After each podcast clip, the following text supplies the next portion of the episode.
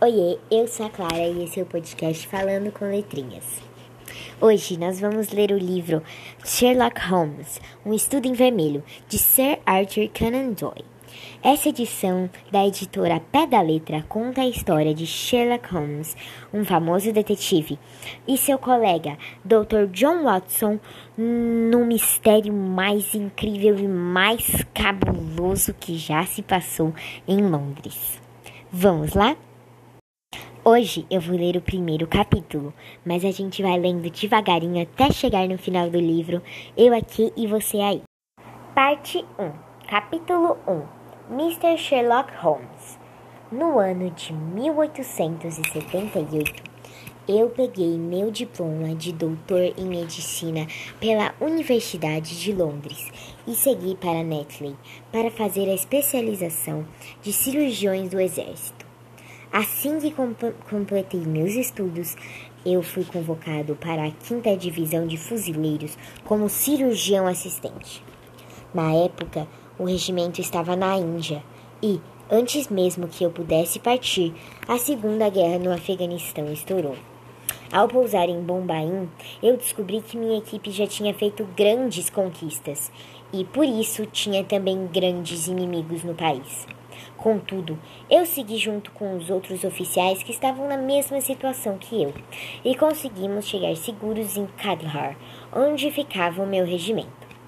O tempo de serviço trouxe honras e promoções para muitos, mas para mim, infelizmente, trouxe apenas má sorte e desastres. Eu fui retirado do posto de serviço em que eu estava e removido de Berkshires, onde eu servi na guerra trágica do Afeganistão. Lá eu fui atingido na coxa por uma bala inimiga.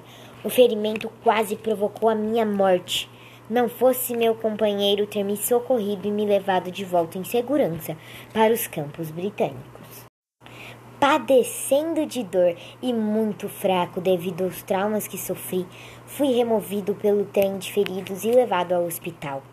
Lá eu reagi bem, mas quando estava prestes a caminhar novamente e ter um pouco de autonomia, fui atingido pela maldita febre que rondava o Oriente. Durante meses minha vida ficou por um fio. Minha situação era tão terrível que fui enviado novamente para a Inglaterra. Depois de um mês de viagem, eu cheguei novamente em terras britânicas.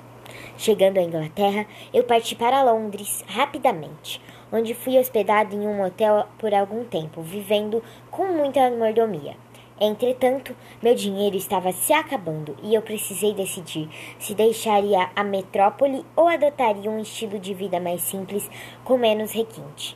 Decidi pela segunda opção e comecei a procurar por uma moradia mais barata. No dia em que eu cheguei a essa conclusão, eu estava no bar Critério quando alguém me deu um tapa no ombro. Eu logo reconheci o jovem Stanford, que era um antigo amigo. A visão de um rosto amigo me fez bem na loucura de estar sozinho em Londres.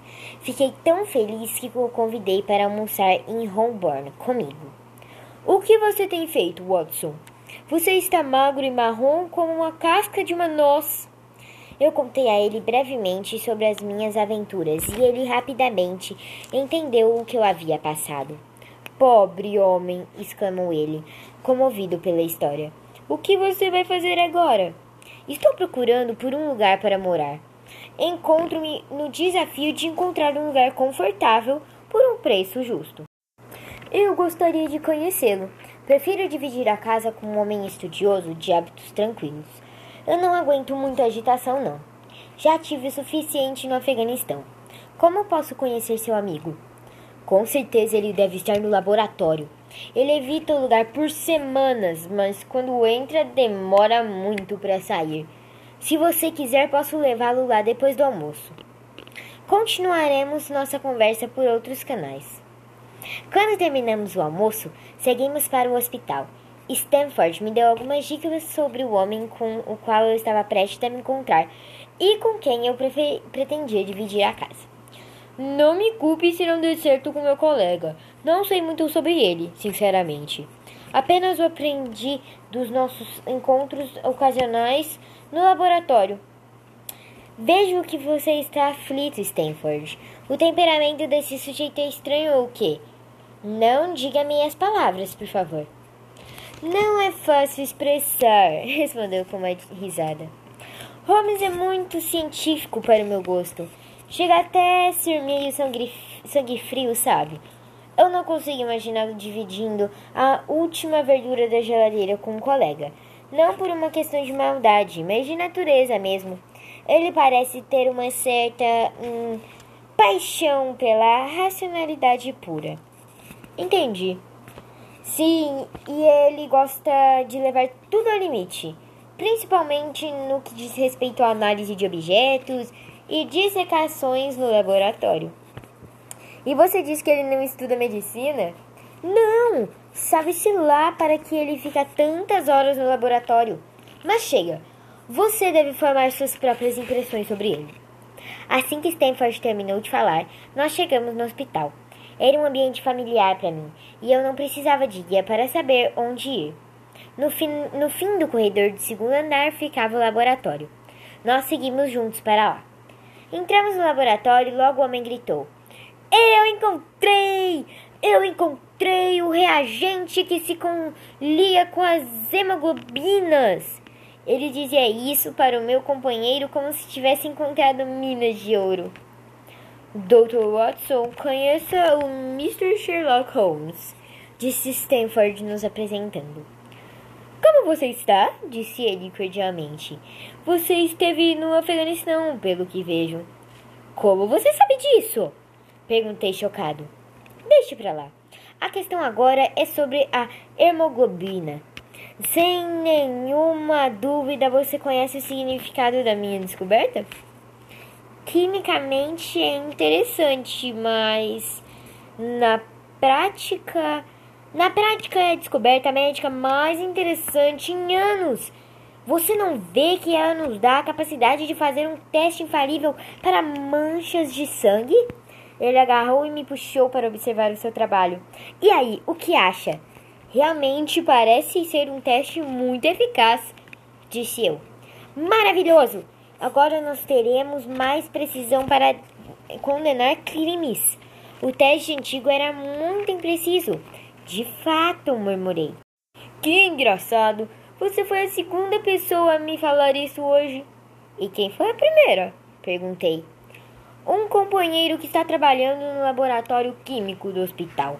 Ele estava se lamentando hoje pela manhã que os quartos que ele achou e dos quais gostou eram muito caros para ele e talvez a melhor ideia fosse achar alguém para compartilhar. Meu Deus! Se ele realmente quer dividir um lugar bacana com alguém, eu sou a pessoa que ele procura. Prefiro morar com alguém do que morar sozinho. O jovem Stanford olhou de um jeito estranho para sua taça de vinho.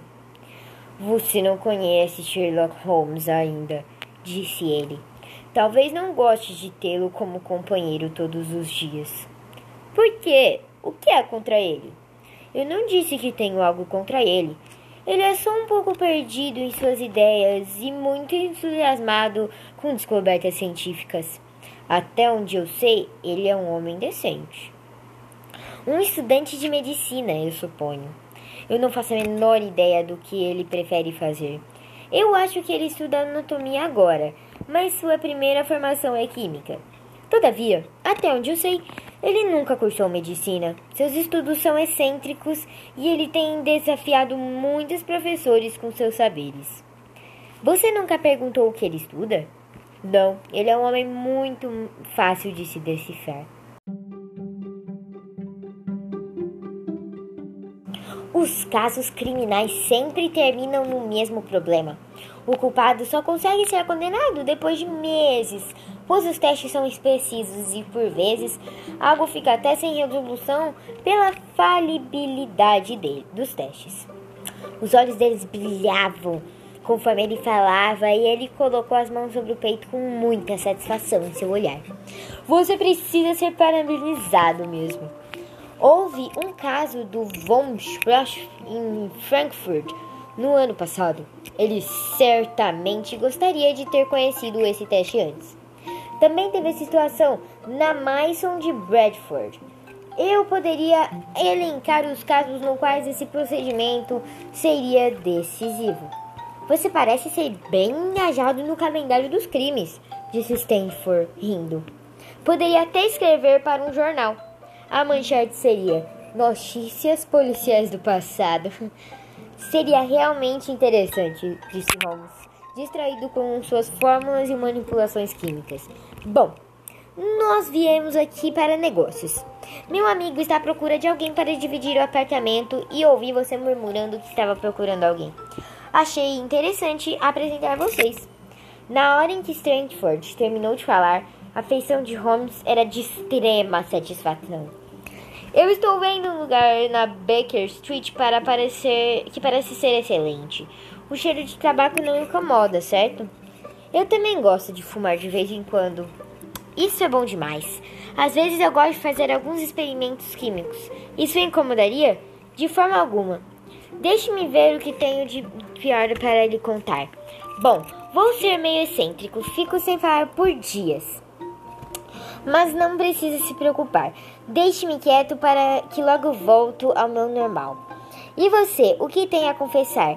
Já que vamos voltar juntos, acho melhor saber o pior um do outro.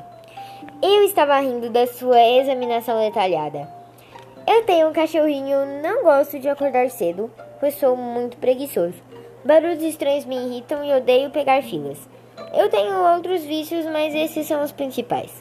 Você inclui som de violino nesses barulhos irritantes? Perguntou Holmes, bem ansioso.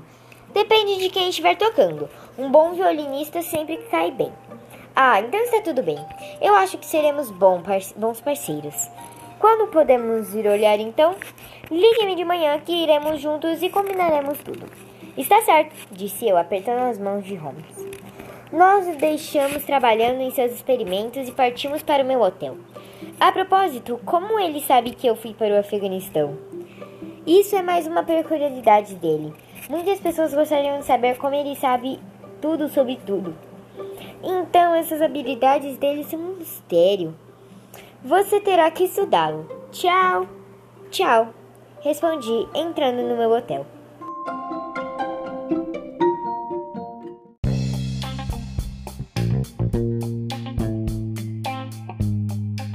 Bom, eu li o primeiro capítulo hoje e tem muito mais do livro pra gente ler. Então, fica aí aguardando os próximos episódios pra gente ler tudo juntinhos, tá? Beijo, tchau!